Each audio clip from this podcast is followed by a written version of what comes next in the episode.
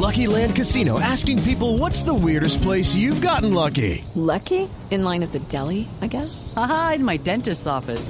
More than once, actually. Do I have to say? Yes, you do. In the car before my kids' PTA meeting. Really? Yes. Excuse me, what's the weirdest place you've gotten lucky? I never win and tell. Well, there you have it. You can get lucky anywhere playing at LuckyLandSlots.com. Play for free right now. Are you feeling lucky? No purchase necessary. Void where prohibited by law. 18 plus. Terms and conditions apply. See website for details.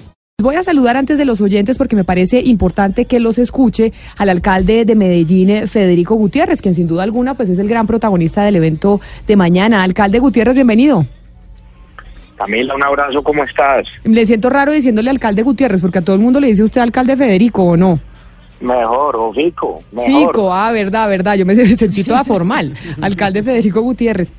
Alcalde, lo saludo y lo invito a que escuche a los oyentes a sus opiniones sobre lo que estamos preguntando hoy en Mañanas Blue, y es cómo se contaría Claro mejor la sí. historia de nuestra nación, derribando o conservando las propiedades emblemáticas de los narcotraficantes.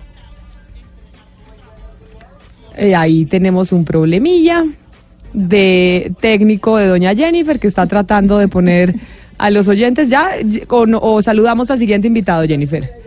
Vamos con el siguiente, vamos con el invitado. Buenos días, eh, Camila, señor Blue Radio. Eh, para mí el, eh, se deben tumbar todas las, obras y las estructuras que hayan dejado los narcotraficantes que sirva como apología al narcotráfico o de legado del narcotráfico. El narcotráfico no puede dejar ningún legado en Colombia, no debería dejarlo y eso eh, no tiene que ver con la historia. Vamos con otro oyente ah, que responde precisamente a esa pregunta que hace el doctor Pombo. Buenos días. Eh, bueno, mi opinión es que, pues yo creo que derribando no, no es, no es como el método, no es la, la- realidad de las cosas, porque derribando o no, no derribando nos va a tomar mucho tiempo para cambiar la historia. Tiene- tenemos que cambiar la generación para, para voltear la historia y para que eso pase al olvido y sea un- un mal recuerdo. Y un último oyente. Deberían de tumbar el edificio El Mundo de los Niños en Cali, que ahora es la Fiscalía, y ahí vivía Chepe Santa Cruz. Entonces, no solamente el Mónaco de Pablo Escobar, sino todos los edificios de los demás narcotraficantes. Desde luego, ellos también hicieron mucho daño. Desde Cali, Luis Fernando Betancourt. Oiga, es cierto, Camila, en Cali también hay un edificio que es emblemático del narcotráfico. Perteneció a los hermanos Rodríguez Orejuela, el edificio donde quedaba una juguetería, el mundo de los niños. Hoy es sede de la fiscalía en esta ciudad. Prestan allí algunos servicios judiciales. Eh, no se ha derribado, está cumpliendo una función pública. ¿Y en algún momento se planteó el derribo de ese edificio, Hugo Mario? No, no, no, no. Ni de ese ni de otros eh, edificios o, o casas que fueron símbolos del cartel de Cali. Aquí, incluso, recuerde usted que José Santa Cruz, el extinto capo del narcotráfico eh, en el Valle del Cauca, construyó una réplica del Club Colombia cuando no se le permitió ser socio de este club social de la capital vallecaucana. Y también construyó una réplica de la Casa Blanca de Washington como un desafío al gobierno norteamericano cuando quiso extraditarlo. Y esos edificios hoy están abandonados. O sea que está la réplica de la Casa Blanca abandonada. Totalmente abandonada. Pero ¿y por qué no cogen gris. eso para hacer un museo? Es la petición que están haciendo algunos congresistas vallecaucanos de que esos bienes inmuebles que fueron parte del cartel de Cali, que pertenecieron en su momento al cartel de las drogas de Cali, pasen a ser administrados por la alcaldía para convertirlos en espacio de deporte y de cultura. Hugo Mario, y el edificio donde capturaron a, a Miguel Rodríguez, ¿esos edificios también están en poder de lo que es la SAE hoy en día? Hay, hay ¿Viene la, gran de mayoría de ellos. Sí, la gran mayoría de ellos eh, ya, ya eh, han cumplido su proceso de extinción de dominio, han sido entregados en comodato algunos, pero no ha pasado en Cali lo que, lo que está pasando en Medellín, de que en donde se está a punto de, de- de demoler este símbolo del cartel de, de- de Medellín que fue el edificio Mónaco. Entre otras cosas, Camila, porque en Cali, digamos, no ha existido ese culto al narcotráfico, como, como digamos algunas personas y sobre todo turistas lo han hecho en Medellín, eso de los narcotures y demás, en Cali no se ha dado eso. Entonces, digamos que estos lugares han sido tomados eh, en posesión por particulares a, a través de la SAE para, para explotarlo de diferentes formas. Alcalde Federico Gutiérrez, ¿por qué razón eh, no se tomó la decisión de coger el edificio Mónaco y volverlo un museo, por ejemplo? Que tal vez hubiera sido un poco más económico para la ciudad, porque creo que cuesta 3 mil millones el derribo del edificio, más 6 mil millones el parque. Es decir, que, que se van a gastar 9 mil millones de pesos entre plata pública y privada en todo lo que va a pasar con el edificio Mónaco. ¿No era más fácil hacer un museo? Hola Camila, no, mira, al contrario, pero la razón de este tema no es netamente económica. Y yo quisiera, si me permites, pues, explicar un poco de dónde nace esto y el por qué. Mira, más que derribar un edificio es volver a la historia, es volver al pasado para contarle esa historia, pero al derecho, alrededor de las víctimas. No es borrar la historia. Mira, este edificio primero está en ruinas, hace muchos años, allá no opera nada desde la última vez que operó hace muchos años la Fiscalía y otras entidades del Estado. Eh, lo último que había pasado era que este edificio se lo habían entregado eh, a la policía, pero imagínate que para poder ser utilizado tendría que tener una repotenciación para adecuarlo a normas sísmicas eh, de acuerdo a la norma y la inversión tendría que ser superior a los 30 mil millones de pesos, incluido adecuación. Y yo te digo, yo desde la alcaldía no estaba dispuesto a invertir un peso en este edificio y tampoco justamente que quedara ahí otro símbolo. Yo lo que he querido con este tema es explicar también la importancia de que nosotros lo que queremos hacer es derribar algo que hoy está en ruinas. Y las ruinas se caen, pero más que la noticia de que si se cae al Mónaco es qué va a haber ahí. Vamos a construir un parque memorial en honor a las víctimas yo lo que estoy planteando, y no es un tema solo de Medellín, yo ya que planteaba el tema de Cali, es que contemos la historia alrededor de las víctimas. Mira, todo el mundo sabe quién era Pablo Escobar, quién era Popeye, quién es el uno y el otro. Pero ¿por qué mejor que nuestros niños y nuestros jóvenes no conozcan la historia de quién era Guillermo Cano, director del espectador, Alcalde. asesinado porque se opuso a estas estructuras criminales? Yo creo que es muy importante poner en su lugar hoy a las víctimas y esto es lo que queremos hacer. Y Alcalde. Esto no termina mañana, al contrario, esto empieza mañana. Claro, por supuesto, alcalde. Nosotros hicimos la tarea de mirar el número de bienes que tiene la SAE, es decir, bienes incautados al narcotráfico, porque como sabemos, Colombia, no solo Medellín, ha estado toda, de norte a sur, permeada por el narcotráfico. Y si quisiéramos contar la historia de otra manera desde la óptica de las víctimas y siguiéramos el ejemplo de Medellín, es decir, derribando uno de sus edificios emblemáticos para el narcotráfico, pues ¿cuántos tendríamos que derribar, Diana? Pues Camila, la SAE administra 21.367 bienes inmuebles. 3.050 son extintos en zonas rurales y urbanas y 18.317 en proceso. Eso le representa a Colombia 4 billones de pesos. Tiene 5.132 medios de transporte entre yates, aviones y todo esto. 2.127 semovientes. 868 piezas de arte y 300 y, y mentiras y 37.097 joyas, inmuebles y enseres que representan 90 mil millones de pesos y tiene 1.818 sociedades por 2.2 billones de pesos. Todo esto lo administra la SAE y todo esto es le perteneció a la mafia. Todo esto le perteneció a la mafia. Digamos que obviamente pues las joyas y eso no las ve nadie, pero los edificios, como contaba Hugo Mario en Cali, donde hay incluso réplicas de la Casa Blanca, alcalde, quiere decir que la, que la visión que tienen ustedes desde Medellín es que hay que tumbar todos estos sitios que hicieron parte del narcotráfico para edificar otras cosas y contar la historia desde la visión de las víctimas. No, no, Camila, yo jamás he dicho eso. Acá hay un caso especial, en un símbolo especial que es este edificio, lo que significa también lo que significó para Medellín. Y ser claro, Camila, que es un edificio en ruinas y que es un edificio que para verlo repotenciado requeriría muchos más recursos de los que se van a invertir en este momento, 10 veces más. Habría requerido ponerlo a punto y entender que aquí podemos hacer un memorial en honor a, a las víctimas. Yo no estoy planteando que tumben medio país. Yo aquí lo que pienso claro es que es una estrategia para encontrarnos con la memoria. Aquí cuando nosotros planteamos generar un espacio público en un edificio que hoy está, que no cumple ninguna utilidad, por el contrario se ha convertido en un problema para los vecinos, para la ciudad, un culto a través del de los narcotours. Sí. Aquí lo que estamos es solucionando un tema también urbano y dando tranquilidad a los vecinos y esperando a las víctimas. Yo No, estoy claro, alcalde, pero que hagan un listado de la SAE y que miren a ver qué empiezan a tomar. Además es decisión autónoma también en cada una de las ciudades. Lo que yo te quiero decir es que esto más que la estrategia de tumbar un edificio, podemos hablar es de construcción, es construir un parque memorial en honor a las víctimas, que aquí lo que hay, que para poderlo hacer hay que demoler y las ruinas se caen y ese edificio está en ruinas, pero que no es la única estrategia. Mañana comienza algo importante, no es que mañana termine con la demolición del Mónaco, lo importante no es lo que pasa en tres segundos que se activa una carga explosiva para que caiga un edificio.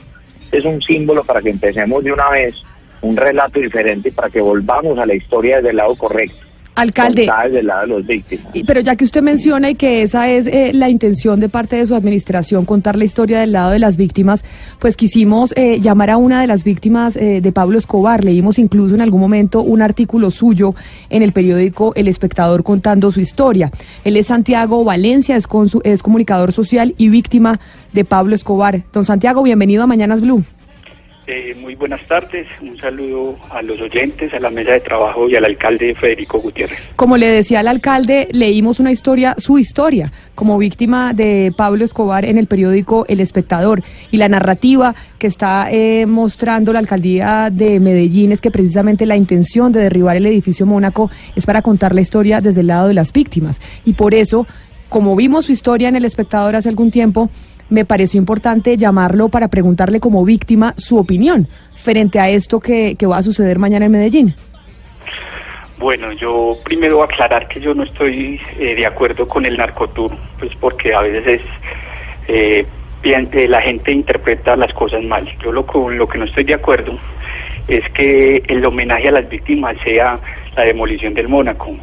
Yo creo que eso es un tema de ciudad que lo debe afrontar el alcalde de turno, pero no justificarlo con las víctimas porque quieren contar la historia de otra manera. Eh, yo creo que lo mejor homenaje a las víctimas de Pablo Escobar y de toda la violencia que ha sufrido este país es una reparación, una buena reparación. Y no hablo solo de la parte económica, perdón, no hablo solo de la parte económica, hablo es de que se sepan los hechos que pasaron, porque se pues, porque esconden muchos archivos en- de muchas bombas que han pasado, como el caso de nosotros, que pasó, explotó una casa bomba y fue considerada como la explosión, como la explosión de un laboratorio y una caleta de dinamita. Pero entonces, ¿usted cree que esto, entonces, entonces ¿por qué si es la narrativa que tienen desde la administración de Medellín que lo que quieren hacer es contar la historia desde las víctimas? Eh, ¿Qué cree usted que es lo que va a pasar entonces con la demolición eh, del edificio Mónaco? Si, si no va a tener el efecto que está diciendo el alcalde. Pues eh, yo hablo en, pers- pues, por mí, ¿cierto? Y por mi familia. Yo no creo que eso nos haga, haga algo bueno para nosotros, ¿cierto? Yo creo que, que, que, que hagan un parque en homenaje a las víctimas o, o que nos suavice la pérdida de un ser querido. Yo creo que eso no ayuda en nada. Simplemente, como lo dije al principio, es un tema de ciudad. El alcalde eh, está en todo su derecho de, de defender su ciudad y lo que él piensa y obviamente estoy de acuerdo con él, es un edificio que en este momento está en ruinas prácticamente, que le causa mucho mal a la gente que vive alrededor, pero no, no justificar las acciones o las ideas de él como alcalde con las víctimas, porque eso sería ganar padres nuestros con indulgencias ajenas. Yo creo que las víctimas, las víctimas es un tema bastante delicado y decir que ese es el mejor homenaje o uno de los homenajes, yo no estoy de acuerdo con eso porque ni siquiera a mí me representa. Yo no tengo nada que ver con el Mónaco. Sí, mi pregunta es para el, para el alcalde Federico Gutiérrez y es eh, precisamente por uno de los de los debates que se ha desatado en torno a Mónaco, basado en los argumentos eh, del, del señor Federico Gutiérrez. Él dice que dos de los argumentos básicos es, pues primero, que el edificio es un símbolo y segundo, que está en ruinas. Y las dos cosas son ciertas, es un símbolo y está en ruinas. Pero hay otro edificio que igualmente es un símbolo y está en ruinas y entonces en ese sentido pues también se debería eh, derribar, que es el edificio de Monte Cassino, que fue donde pues eh, se sabe que hubo eh, reuniones de paramilitares donde en buena parte eh, se dio toda esa planeación del, de sangre de Medellín. Eh, ¿Cuál es la pregunta, Ana? La pregunta es por qué no derribar también Montecasino, si también es un símbolo y también está en ruinas.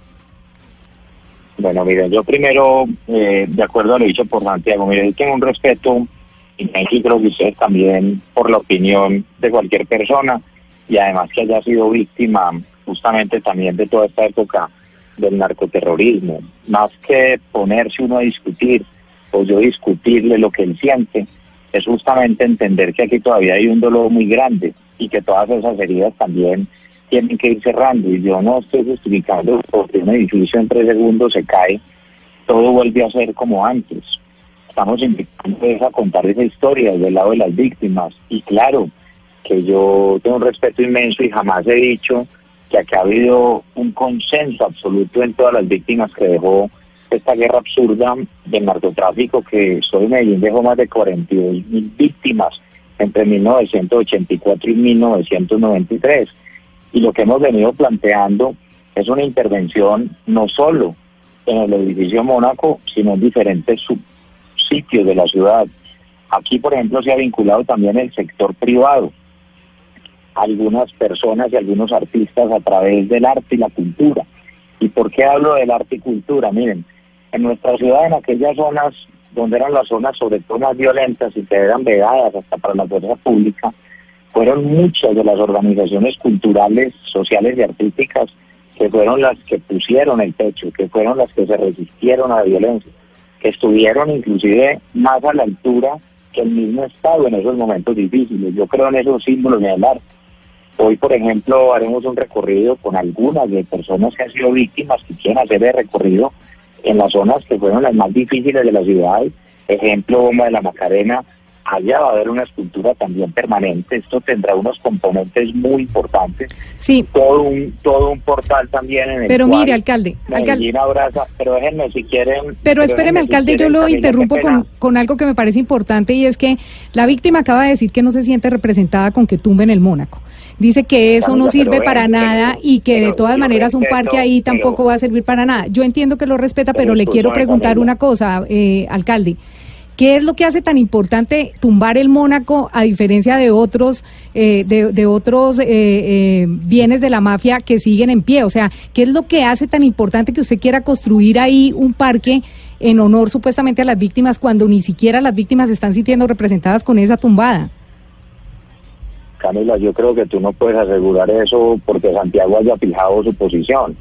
Yo lo respeto a él, pero también respeto la posición que han tenido otra cantidad de víctimas que han participado de este proceso. Entonces yo creo que también los puedes consultar a ellos. Mira, yo lo que creo es que este es un tema que más que dejar heridas, debería cerrar heridas, debería ponernos a pensar en cómo nos podemos reconciliar, de cómo jamás podemos volver a vivir esas épocas que vivimos en el pasado de que esto más que una demolición que se necesita es para construir un mensaje también de sociedad, para construir un relato a través del respeto por el otro, el respeto por la vida, a través de un memorial que es necesario también para las víctimas, todas las historias, o la gran mayoría de las historias que se cuentan a través del tráfico tienen como protagonistas los victimarios y no las víctimas, y eso también ha sido una discusión que hemos dado. Entonces debe haber también objetividad frente a ese tema. Yo no aspiro y no pretendo entonces que todo el mundo tenga que estar absolutamente de acuerdo o el 100%, pero también hay personas que están de acuerdo con esto que se está haciendo y las puedes consultar. Y en ese sentido, pues este es un proceso que no significa el fin de algo, significa el inicio de algo. Y jamás ha pretendido que porque se arranca con esta intervención, entonces se acabó el dolor y se acabó la tristeza de tantas personas que sufrieron el narcoterrorismo. Yo no estoy diciendo eso.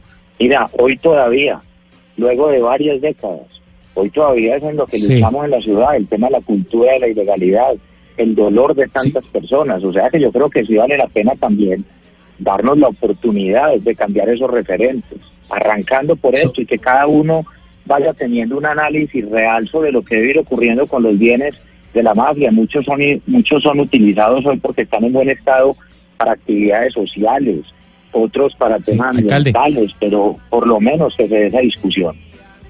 Sí, justamente sobre eso, alcalde, usted ha dicho, usted ha dicho textualmente, estoy leyéndolo, que se debe exorcizar a Pablo Escobar. ¿Qué quiere decir usted con eso? ¿Usted cree que el espíritu de Pablo Escobar aún está rondando en, entre los habitantes de, de Medellín? No, es que yo no he dicho eso. Es que yo lo que la- yo, yo lo que le estoy diciendo, yo lo que le estoy diciendo, mire, Pablo Escobar no es más que un símbolo de esa cultura de la ilegalidad. Es un símbolo de la cultura de la ilegalidad. Aquí para que llegara a pasar todo lo que ocurrió pasaron cosas terribles. Y es el mensaje que yo he venido dando. Mire, aquí lo peor que hizo la mafia, para no ponerlo en, nombres propios de una u otra persona, lo que hizo la mafia fue justamente el tema de, la, de tergiversar los valores, cómo, cómo la discreción la convirtió en opulencia y cómo el trabajo duro, honra en esto lo convirtió en dinero fácil. Y cómo lo peor que hizo fue quitarle el valor de la vida y en su lugar ponerle un precio a cada vida. Entonces aquí Alcalde. el tema es reflexionar un poco sobre lo que ha venido ocurriendo acá y que todavía ocurre. Claro. Porque si hay alguien que no ha negado lo que todavía ocurre acá, es un tema marcado de cultura, de ilegalidad, de dinero fácil, del irrespeto por la vida, que es con lo que uno se levanta todos los días viendo una violencia absurda, donde no se respeta la vida de las otras personas cuando debería ser lo más sagrado. Alcalde, usted Yo también... Creo que sí vale la pena esa discusión. Claro, por supuesto. Y, y vale la pena la discusión, porque evidentemente no todo el mundo puede o tiene No, por qué estar de acuerdo estoy de con... acuerdo. De acuerdo. Pero mire, es que... Estoy- Y me parece bien, Camila, que, que, que Ana Cristina piense lo contrario, que tú puedas tener dudas. A mí eso no me choca.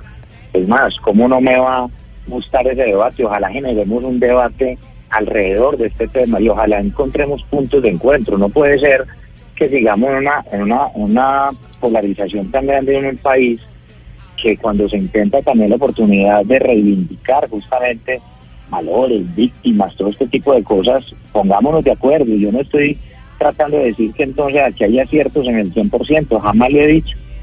Yo creo que aquí no hay arrogancia, ni hay soberbia, ni hay otra cosa diferente detrás de lo que queremos hacer. Pero en mire, este- alcalde, en este precisamente... específico, o sea que me parece bien. Consulta también a más personas y nos pronunciamos todos. Por eso, por eso, precisamente por eso hemos querido consultar a más personas, porque se ha hablado de los narcotours, que una de las razones por las cuales incluso se está tomando esta decisión desde la alcaldía de Medellín es por la proliferación de estos, de estos narcotours que están haciendo apología al delito, apología al narcotráfico, a una historia tan dura que vivió Medellín, y pues quisimos contactar a uno. Él es eh, don Silvio, que es guía turístico y hace tours en Medellín, entre ellos el de Pablo Escobar.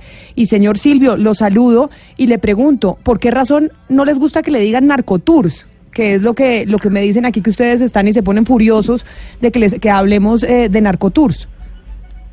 Buenas tardes Camila, buenas tardes a la mesa, buenas tardes a los oyentes. Un cordial y respetuoso saludo al señor alcalde de Medellín, Federico Gutiérrez Zuluaga. Porque, Hace bueno, tres años Adelante. me propusieron empezar a hacer el tour de Pablo Escobar. Yo tengo la misma edad que el señor alcalde, 43 años de edad. Y al igual que el señor alcalde, yo soy un sobreviviente de Pablo Escobar. En dos bombas, en una del 88 y otra en el año 92 en la Macarena, mi familia y yo nos salvamos por segundos. Entonces yo me considero también una víctima de Pablo Escobar. Y cuando llegaba gente a preguntarme por Pablo Escobar y el supuesto Robin Hood colombiano y el salvador de los pobres, hasta ese momento yo tenía que repetir lo mismo que decimos en Medellín, que es que, es que Pablo Escobar no es lo que se conoce afuera. Pablo Escobar fue un criminal, pero con el tiempo aprendí que la enseñanza de Pablo Escobar para la ciudad se refleja hoy como la ciudad más innovadora del mundo. Desafortunadamente aquí nadie lo va a aceptar. Pero Pablo Escobar, si no hubiera sido porque pasó por Medellín, no hubieran aprendido los gobernantes a gobernar como se gobierna hoy. Y los estratos 1, 2 y 3 tienen mejor calidad de vida. Porque desafortunadamente en ese momento nadie se preocupaba por los pobres. Ahora, ¿por qué no nos gusta que nos digan que hacemos el narcotour? Porque bien sabemos los ciudadanos que un narcotour es llevar a una persona extranjera, mal llamada gringo, porque no sabe el idioma español, a ci- ciertas áreas de la ciudad donde venden droga. Eso es un narcotour. Nosotros hacemos el tour de Pablo Escobar, los días oscuros y la nueva Medellín. Pero, alcalde, oye, que- permítame, don Silvio, yo le doy la palabra al alcalde porque me parece importante que él pueda hacer referencia a lo que usted acaba de decir, porque usted acaba de decir unas, si per- unas palabras muy Camila, fuertes, ven. alcalde, adelante. No, mira, y si me disculpas, eh, pues déjame por favor hacer esta intervención y tengo ya una reunión, pero te digo lo siguiente, mira, a Silvio. Mira, primero, no es no negar la, no es negar la historia, jamás la podemos negar. Es contarla, es contar bien la historia. Y yo insisto mucho en ese proceso. Justamente lo que dijo Silvio, en palabras de él, lo que pasa es que Medellín, como Colombia, es una sociedad resiliente. Y es como a partir de los peores momentos ha tomado decisiones correctas para renacer. Esta ciudad ha salido también adelante y se ha hecho más fuerte, más fuerte por ese dolor del pasado, sin lugar a dudas. Cuando se viven situaciones difíciles, eso nos hace más fuertes y somos resilientes y creo que el país también. En ese sentido, lo que se ha planteado es cómo se tiene que ir llegando a las diferentes comunidades. Y claro que la inversión social hoy es lo que marca la prioridad en cada uno de los territorios, como lo ha dicho Silvio. Yo creo que no se trata de que la gente no venga a la ciudad y que entonces conozca la historia, al contrario. Yo estoy seguro que con esto más gente va a venir y van a tener más curiosidad de lo que pasó. Y por eso también hemos preparado en el Museo Casa de la Memoria toda una narrativa alrededor de la Medellín de los 70, los 70 y los 90. No se trata de que la gente no pueda saber qué pasó, sí que lo sepan, pero que lo sepan desde el lado de la historia de, las de las víctimas. Mira, aquí los verdaderos héroes y leyendas de esta historia no son los victimarios, son las víctimas. Alcalde, Y todo enmarcado, y todo lo que está enmarcado en el Museo Casa de la Memoria en los otros espacios es una oportunidad para que la gente también comprenda que pasó acá y que jamás volvamos a vivir. Alcalde, pero yo sé que usted se tiene que ir y le agradezco enormemente el tiempo que nos ha brindado para hablar de esto, porque yo sé que ha tenido una agenda de medios todo el día hablando del eh, derribo del edificio Mónaco, que por, en- que por cierto nos cuentan que va a ser precioso el espectáculo. Pero ¿cuáles son entonces eh, los tours que se quieren acabar? O sea, ¿ustedes quieren que no haya más tours de Pablo Escobar en, en, eh, Medellín, que ese tipo de actividades para los turistas no se presenten más? ¿O, ¿O qué es lo que se plantea en ese sentido? Para responder un poco lo que estaba diciendo don Silvio. Mira, aquí también hay un trabajo que hay que hacer con muchas personas y se han venido haciendo contactos con personas que prestan el servicio de tour en la ciudad, llámenlo como lo llamen. No es no contar la historia, es dar herramientas también para que las personas puedan conocer esa historia como es realmente, contada. Y por eso el Museo Casa de la Memoria juega un papel importante. Aquí hay otro tipo de, de cosas que han ocurrido y son eh, lo que pasó en uno en una casa que utilizaban como museo que no tenía ni siquiera registro de museo y eso es otro tema también diferente y son quienes son hoy los victimarios ellos contando la historia desde el lado de ellos poniéndose como las grandes leyendas y los héroes. Yo por lo menos en lo particular yo no estoy de acuerdo con eso. Y eso es otra discusión también que, que se puede dar. Pero aquí a nadie se le ha dicho usted no puede llevar una persona a ese punto o no puede llevarla a otra. Si la gente va libremente por donde va lo que queremos es que existan símbolos y sobre todo una narrativa clara para que venga acá y no solo quien venga nosotros mismos mire yo le pongo un ejemplo Pero, pero alcalde, en ese... Antes de- vieron el debate ahora vieron lo que pasó ahora con un niño que estaba por ejemplo en el Mónaco Sí, por supuesto, si es que fue en este en este mismo programa, sino que más temprano. Y usted me dijeron que se reunió con Tomás. ¿Yo de dónde vengo?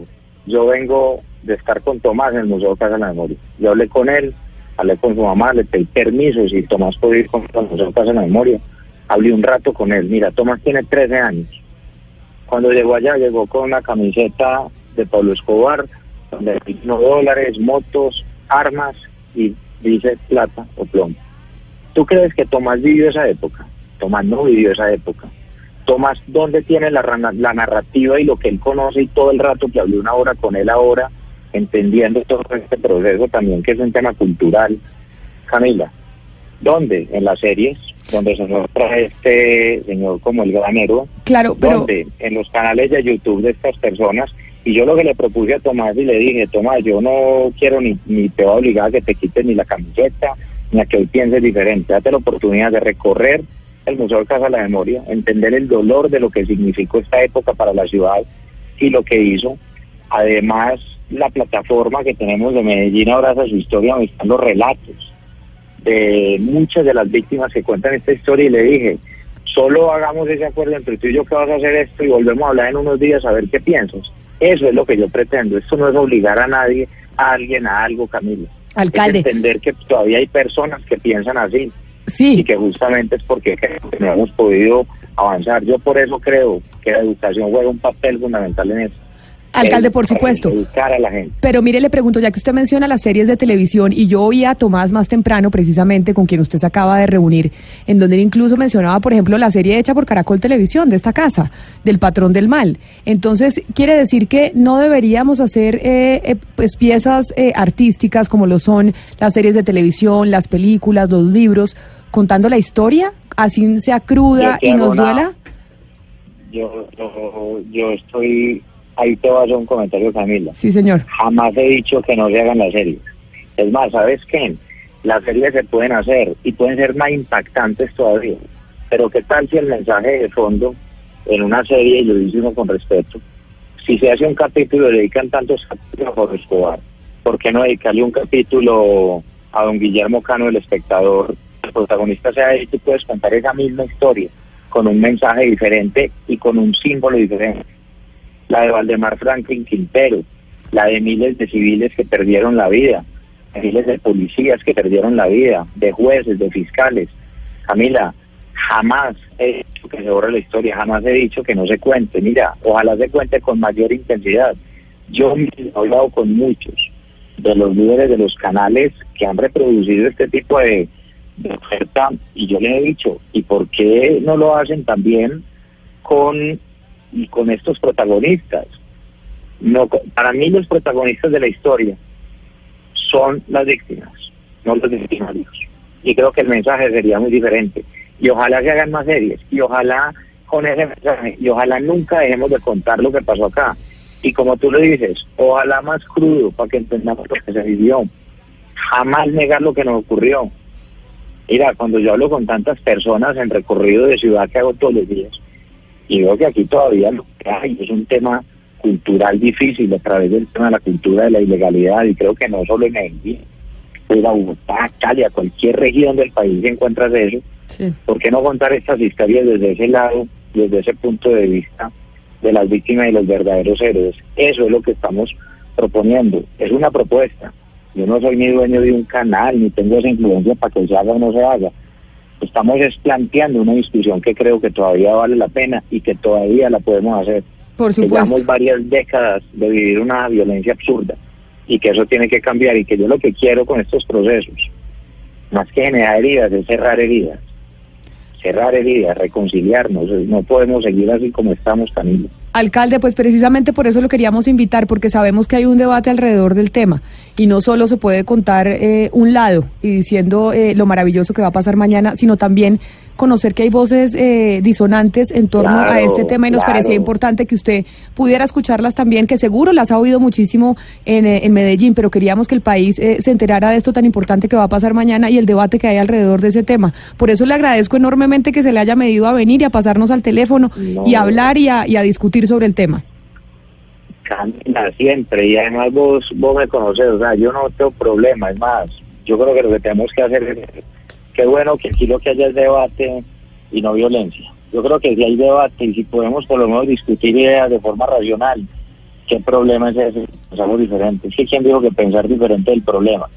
No, nos tenemos que cuestionar y me parece bien que demos el debate y no solo en este tema, sino en mucho. O sea, que bueno, y también te invito a que vengas a Medellín, a que hagamos un programa desde el Museo de la Memoria de otros espacios y que escuches también a otras personas, y a otras víctimas y a otras personas que también pueden pensar diferente. Yo creo que vale la pena hacerlo, o sea, gene- esa oportunidad y yo te agradezco la invitación. Gracias, alcalde. Feliz mañana. Es el alcalde de Medellín, Federico Gutiérrez. Y sobre esto que estaba diciendo el alcalde, el doctor Rodrigo Pombo, pues preguntémosle a Silvio, que es el que hace los tours.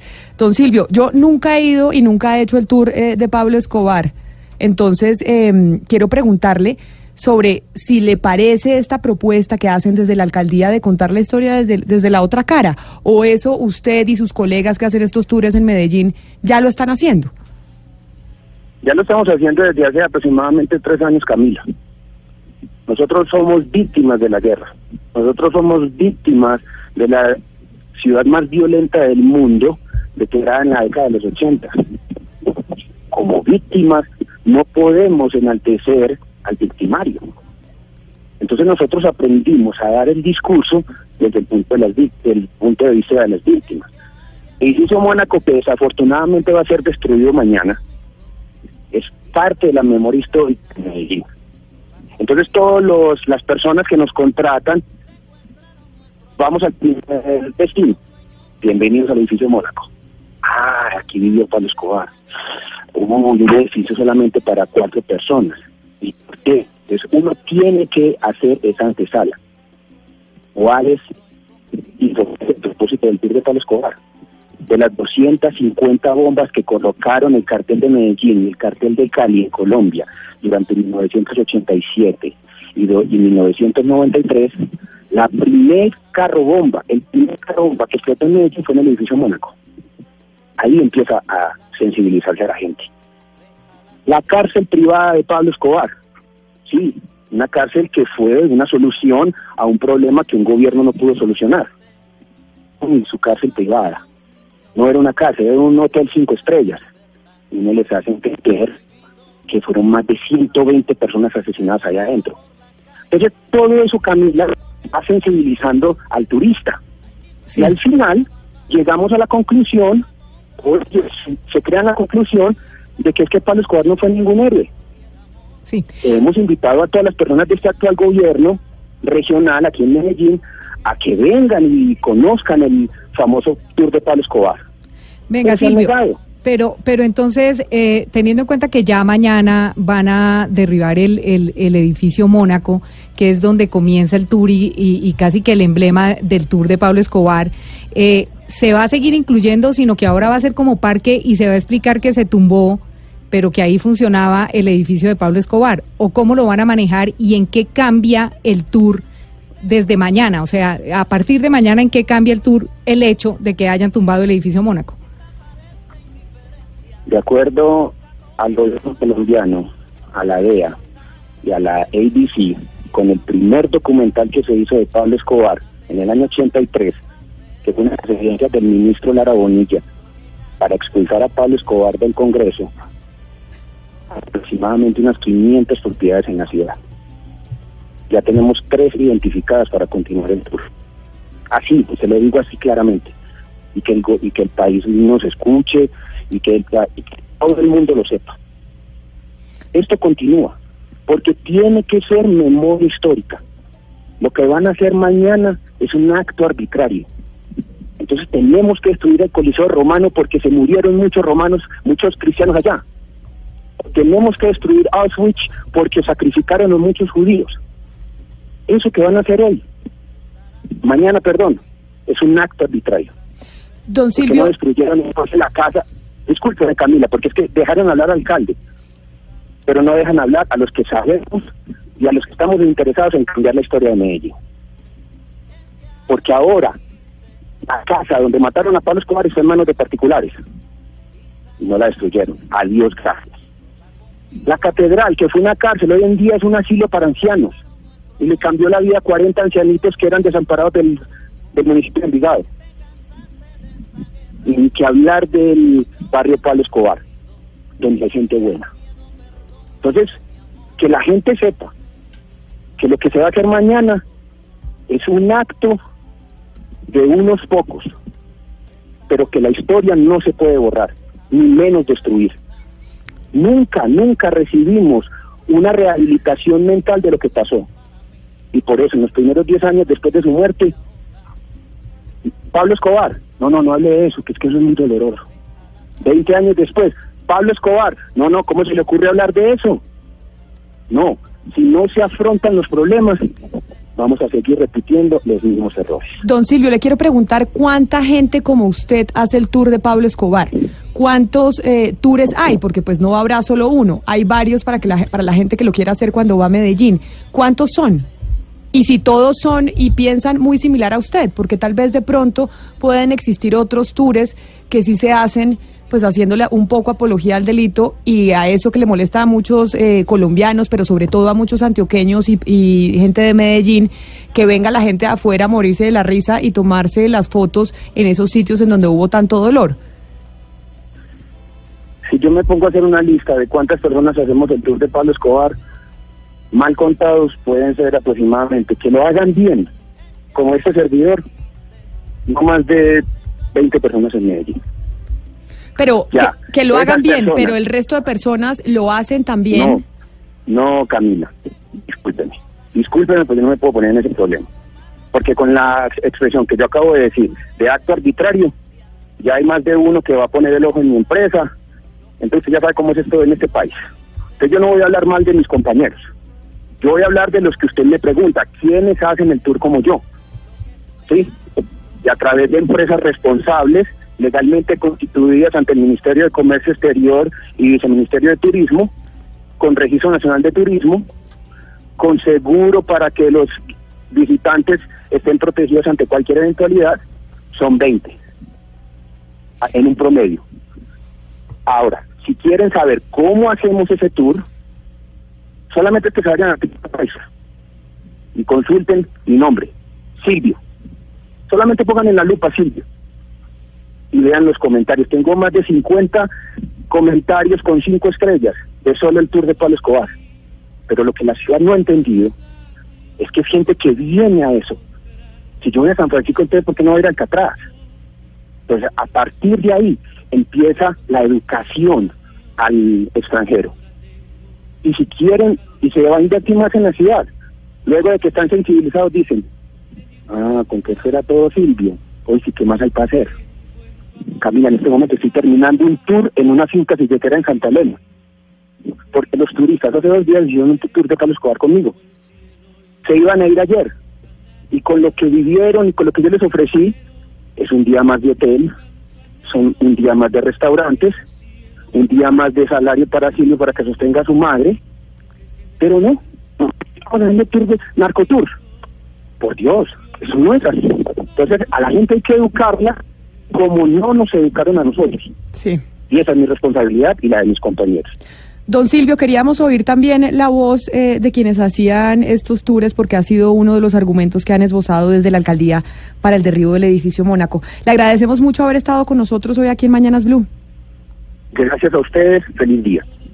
Feliz día. Camila. Dígame. Yo, yo, yo entiendo que es la, la forma de, de Silvio generar empleo y ganarse la vida a través de los eh, de los eh, narcotours, que no le gusta que le llamen así, pero o sea, hay una cosa que es clara, quien va a un tour eh, a los sitios que frecuentaba o que son emblemáticos para, para un narcotraficante como Pablo Escobar o Gonzalo Rodríguez Gacha o los hermanos Rodríguez Orejuela, es porque siente alguna admiración por esos personajes. ¿Sí? Pues no, O sea, pues- nadie va a Disney porque, porque no le gusta Disney, no, la gente va a Disney porque quiere conocer los personajes de Disney. No ¿sí? necesariamente. Uno va a un destino turístico porque... Pero usted no va a los centros No, de pero- concentración de Auschwitz porque admirara a Hitler.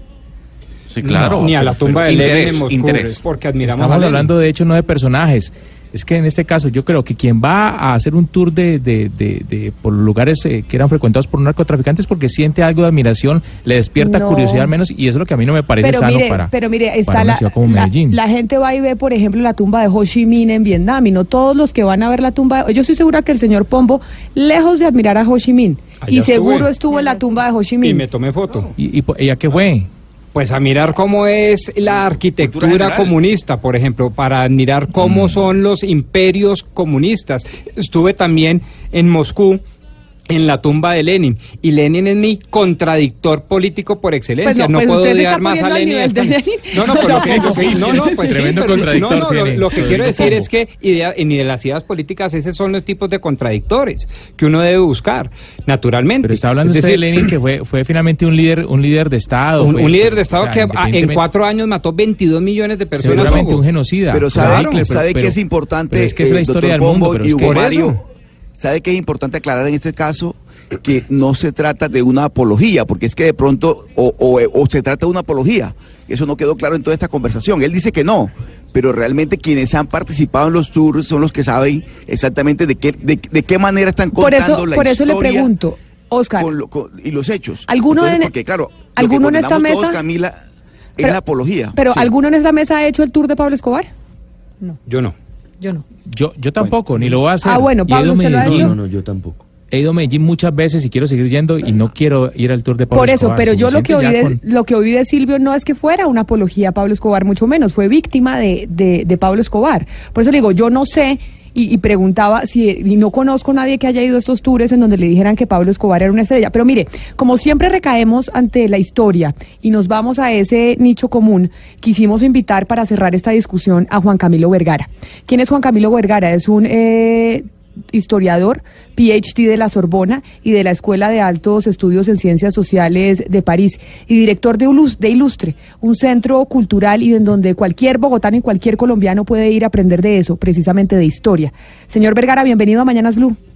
Muy buenas tardes a ti, Camila, y a toda la mesa de trabajo y los oyentes. Y queríamos cerrar esta discusión con usted, con un doctorado en historia, para pues preguntarle, un- y me voy con la pregunta de, de Hugo Mario, que me parece muy ilustradora, y es, la gente que va a hacer estas visitas, que quiere conocer la historia, por ejemplo, de Pablo Escobar o de cualquier otra o de cualquier otra persona es porque en cierta medida la admira. Usted además ha trabajado en eso, en llevar a gente a diferentes partes del mundo a conocer la historia.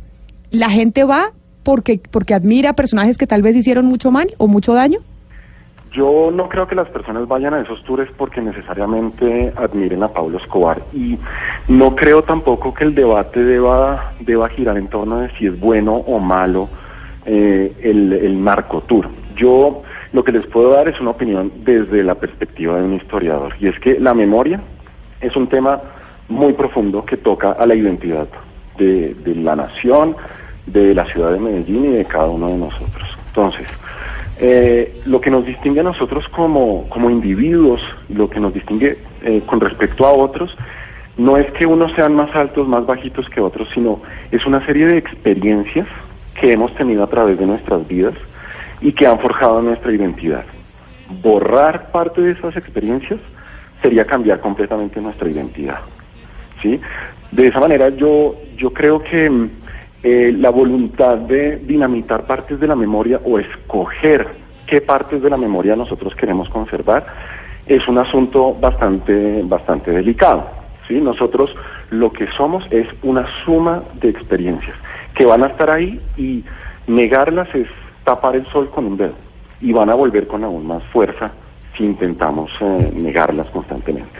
Pero el alcalde de Medellín, eh, señor Vergara, dice que la razón por la cual se hace esto con el edificio Mónaco es porque quieren narrar la historia desde otra perspectiva, no desde el victimario, sino desde la víctima. ¿Esto con el derribo del edificio se logra cambiar esa narrativa para que se mire desde otros ojos y no desde los ojos de los victimarios como siempre lo hemos visto? Probablemente sí, y probablemente en 10 años eh, las versiones eh, cambien.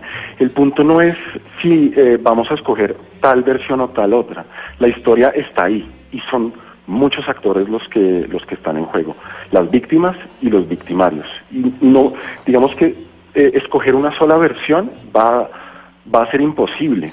Sí, eso es, ese es el peligro cuando eh, ciertas entidades políticas deciden eh, tomar en mano la memoria. Es que desafortunadamente no hay gendarmes de la memoria, la memoria es de todos, ¿sí?